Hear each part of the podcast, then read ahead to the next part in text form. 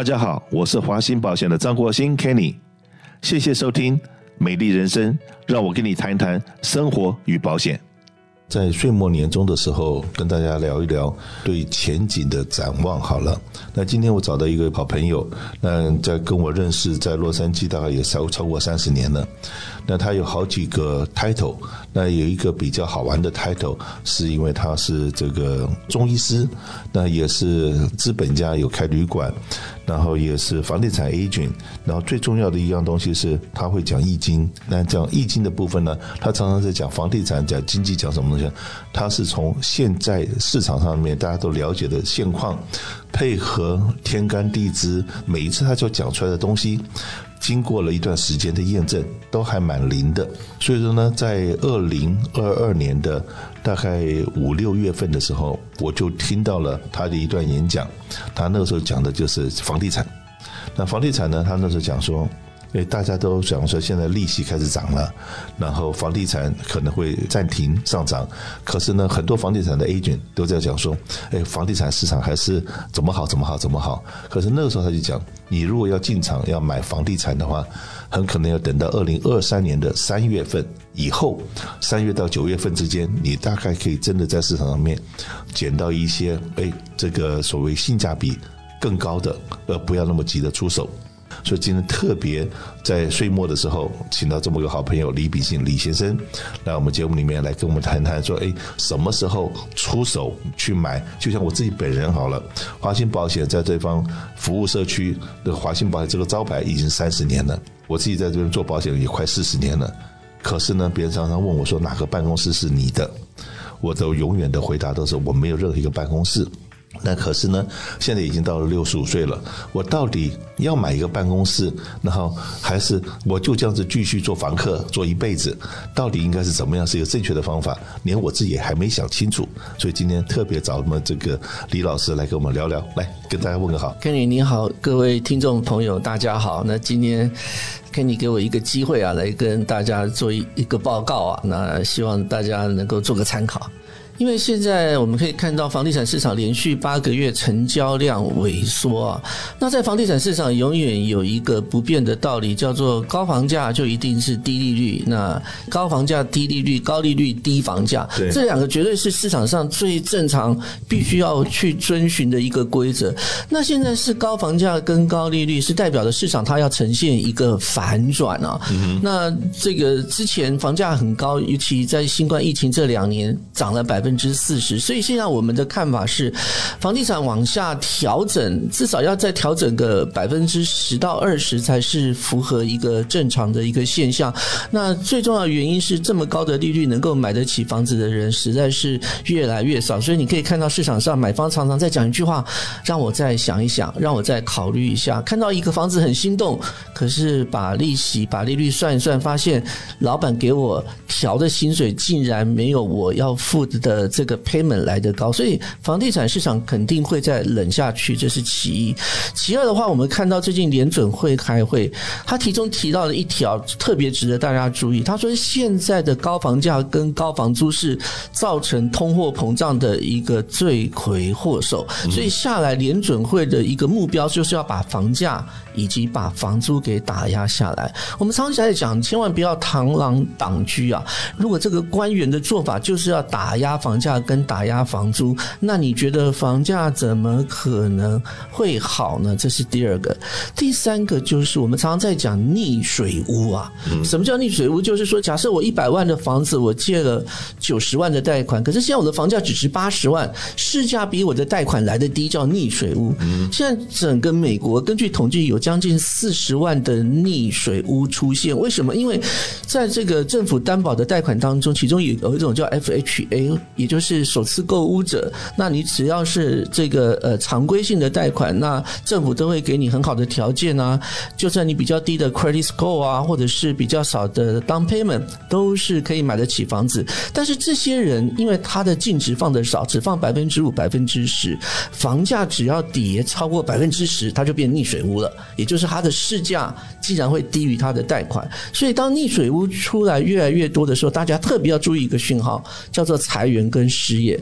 如果裁员跟失业都出来了，你想想看，你是这些逆水屋的屋主，我今天都没有工作了，都没有收入了，然后我的贷款又比我的房价来得高，我真的要继续苦苦的当房奴吗？大部分人都会放弃。所以逆水屋的下一步就是我们说修是要短卖，如果短卖卖不出去，那个破产产屋以及银行屋就会跟着出来。那会不会越来越加严重呢？如果联准会的利率一直在往上调上去的话，我们说天漏偏逢连夜雨，这些逆水屋最需要叫做重新贷款，找一个更好条件的贷款，结果贷款越来越这个条件越来越差，会不会助长着这种破产屋跟银行屋的出来？恐怕这也是我们到明年三月之前必须要观察的一些讯息。所以我现在听懂了，那三月份只是开始，还不是最高峰了。我想这个好戏才正要开始了。对，就是我们坐在戏院里面还没唱国歌嘞，嗯、要唱完国歌以后还要看预告片，预告片看完了以后才会本片要上场。是，所以说大家还是要非常谨慎小心。很多人会常常讲说：“哎，房价以前涨那么高，现在怎么可能跌下来？”大家一定要记得，我用一个最简单的例子来说：假如我们今天看世界足球赛，对不对？嗯。里面只剩下五个位置，每个人是不是都要抢进去？对。那一张票一千五、两千。一万两万你都要付嘛，因为位置有限。可是如果这时候世足赛的足球场出现一个讯号，里面有炸弹。要爆炸了，所有人都怎么样？跑，夺门而出啊！然后不管你带的什么珠宝啊，这个黄金啊，包包全部撒了一地，我们叫做什么？一地的冒客。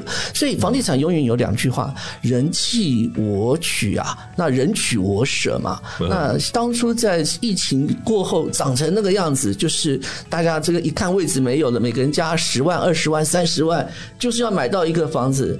那怎么上去要怎么下来？现在最怕什么？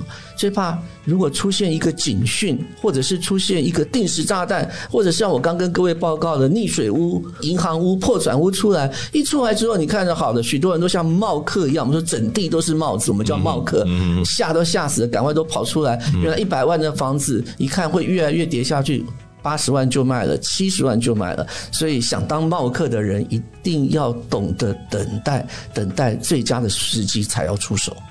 那这个就是能够在房地产上面真的赚到大钱的人，用最少的资本换到最大的利润的话，那就像战争里面，我们常常看电影里面有一种人叫做狙击手，是呃用一颗子弹。就可以解决很多事情，这是时机啊！就是我们永远要看清楚，现在是吸引大家进去抢的时候，还是一个定时炸弹即将要出来，所有人都要夺门而出。所以这个狙击手啊，狙击手，你看啊，他常常埋在那边两天三天，就等待什么？等待那个时机，时机到了，嗯，扳机一扣，一枪致一枪毙命。我想现在对我们许多华人而言啊，恐怕也是一个要等待的时机，是不是那个叫做进场的讯号？出现，所以说不要急，和一急了以后，说不定哎，就会去帮别人当接盘侠了。是，所以机会是来了，而且我认为这次的机会应该是千载难逢啊。尤其利率，我们看这个鲍威尔的说法，他说维持高利率啊是我们既定的政策，你千万不要期待我在二零二三年降利率。你知道，利率调到现在也才调了七个月啊，已经让多少的买家啊缩手。那如果这个厂商撑不下去，裁员潮、失业潮，或者是业绩的下降不断的发生，甚至公司倒闭，都没有了工作，没有了生意，或者是这些员工没有了收入，那你怎么付得起贷款呢？付不起贷款，没有收入，这是第一个。第二个，如果你的房子变成是逆水屋，第三个，你只有一条路，哎呀，干脆。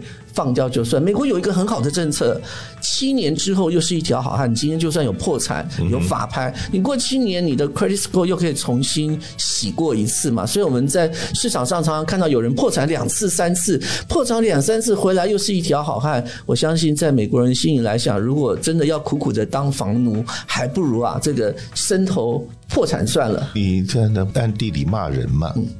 你在暗地里骂人，你知道我在你在讲说破产两三次还能够翻身起来变大户的，你知道是谁吗？是谁？我们的川普嘛，是对不对？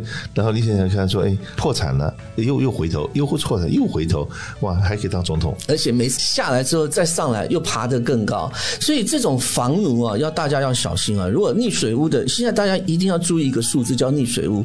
到上个礼拜为止，全美有四十万个溺水屋，嗯、还不算太多。但是如果破了八十万、一百万，你别看破八十万、一百万很容易的，房价再跌百分之五、再跌百分之十，那个逆水物的数字就出来。然后如果景气又不见好，裁员又出现，那恐怕就是举起手要开始瞄准目标，准备要出手的时候。可是呢，刚才我们李大哥在讲，呃，如果说员工想要等加薪，要跟能够利率上涨的速度一样的那个 expectation 的话，那我相信所有的老板。业者对大都挂了，不只是员工挂了，老板也挂了，因为你怎么加都是三趴五趴嘛。那可是如果说现在加息的速度跟你 payment 的速度，当初的可能三点五、三点五百分的利息。就借到一个五十万的贷款，现在可能要七个 percent，哇，七点二五啊，曾经涨到七点二五，而且你看现在两码才刚加上去，我觉得这个凶多吉少，恐怕这次利率啊会不会到明年看得到八？这绝对不是危言耸听啊，这是极有可能的事情。那你可不可以跟我们讲一下，如果说现在当年我贷款是三点二五或三点五五十万？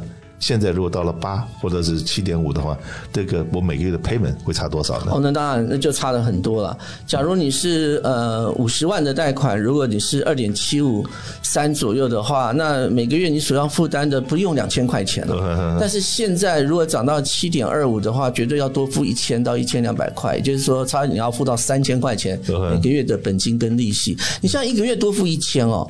十二个月就多付一万二，对，那你贷款的利息莫名其妙就多了一万两千块的负担，但是你的老板有没有给你一万两千块的加薪？恐怕是没有吧。现在老板个个都叫苦，那如果说老板只要能维持现状，没有说裁员的迹象，让你能安安心心的去上班。已经算不错了，是，所以你从这个角度上来看哈，谁买得起房子？那你买不起房子，卖方要卖房子，你只有一条路，叫做降价。一降价的结果，你旁边的房子通通都变成溺水屋了。嗯，所以很多东西都是连锁的一个效应。尤其鲍威尔他所说的啊，这次通货膨胀就是要打房价，所以打房价是一个你没有办法去避免的。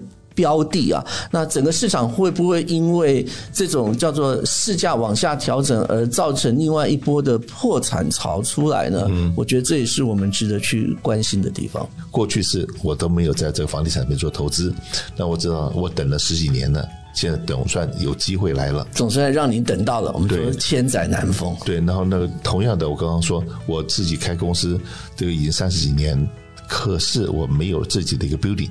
那如果在你看的话，是不是？跟买房子的情况是一样，因为这个 office building 商业地产事实上比住家地产更加的敏感。我们说经济不景气的时候，首先一定是从大的面积变成小的面积嘛。嗯。那房东一定之前是在涨房租啊，那一定要降房租，这也是鲍威尔他所期待的嘛。希望你把房租能够往下降。那你从这些角度上来看，商业地产最重要的是你房租跟你的这个卖价，它会呈现一个比例。如果房租你有空位置，或者是房租你要往下调整，那肯定的，呃，商业地产的房价就一定会往下走，这还是小事。